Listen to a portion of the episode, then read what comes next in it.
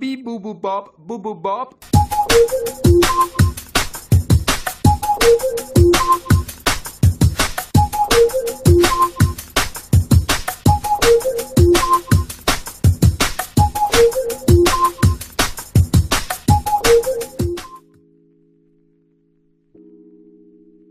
Hola queridos oyentes, bienvenidos una vez más a No Soy Otaku Pero, el podcast donde hablamos de todo lo relacionado con el fascinante mundo del anime, los videojuegos y la actualidad. Soy Walter, el presentador más alocado y sin filtro. Saludos, oyentes. Soy Andrés, el encargado de aportar un poco de seriedad a esta locura que es Walter. Aunque de vez en cuando confieso que también tengo mi cuota de humor. Así es, Andrés. Hoy vamos a hablar de un tema muy candente en la industria del anime, las adaptaciones de videojuegos. ¿Alguna vez has visto una serie basada en un juego y has dicho, ¿esto es peor que un Quick Time Event? Bueno, Walter, hay casos en los que la adaptación no cumple con las expectativas de los fanáticos, pero también hay algunas joyas ocultas. Por ejemplo, ¿recuerdas aquel anime basado en ese RPG que tanto te gusta? Ah, sí, esa joyita. Fue una adaptación tan fiel al juego que parecía que el protagonista estaba enganchado a un joystick todo el tiempo. Literalmente no se movía de su asiento.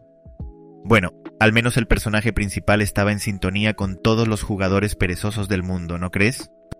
Tienes razón, Andrés. Era un verdadero héroe para los amantes de los videojuegos sin ganas de moverse del sofá. Sin embargo, es interesante ver cómo algunos estudios de animación logran capturar la esencia de los juegos y crear una experiencia única en la pantalla. ¿Recuerdas aquel anime basado en un juego de lucha? Oh, sí. Fue tan emocionante ver cómo los personajes daban golpes y patadas con un estilo tan espectacular. Era como si la pantalla de mi televisor se convirtiera en un ring de boxeo.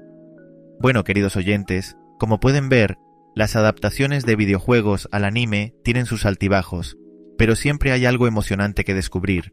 Solo recuerden que el verdadero poder está en el corazón y en el botón de Start.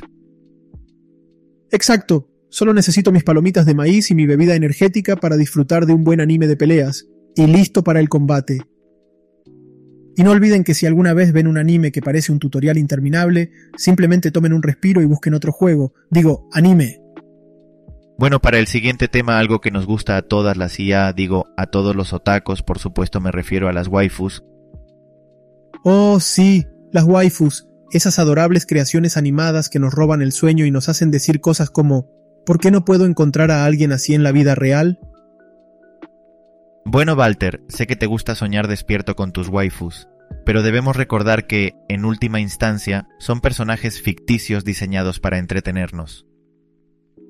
Claro, Andrés, lo entiendo. Pero ¿no es emocionante cuando encuentras a una waifu que parece haber sido creada a medida para ti?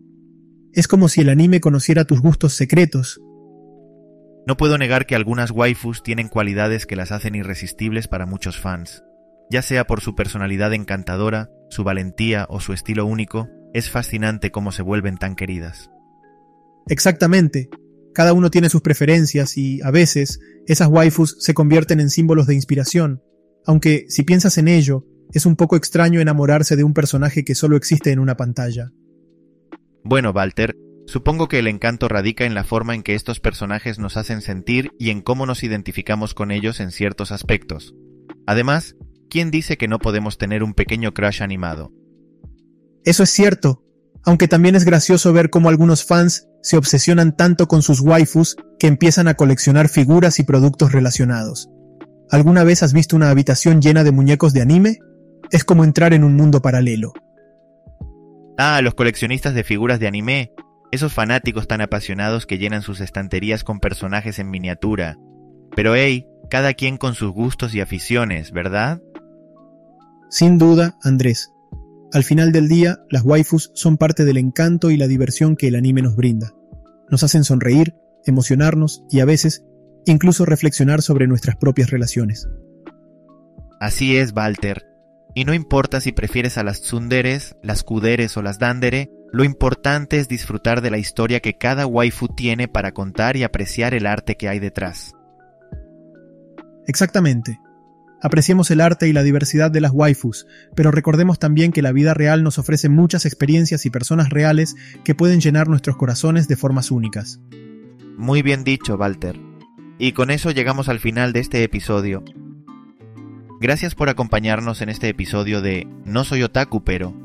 Nos vemos en el próximo, donde discutiremos las cosas positivas de las inteligencias artificiales. Son el futuro. Bendiciones a todos.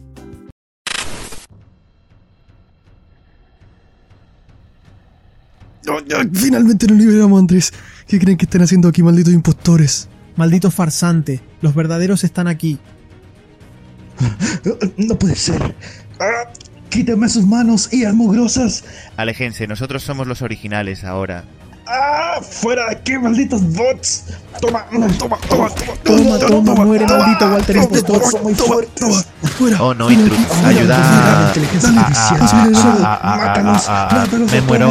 Muéranse. no, no, error, error, error, error, error.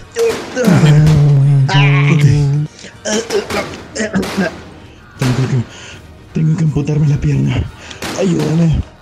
Puedo ayudarte, Andrés.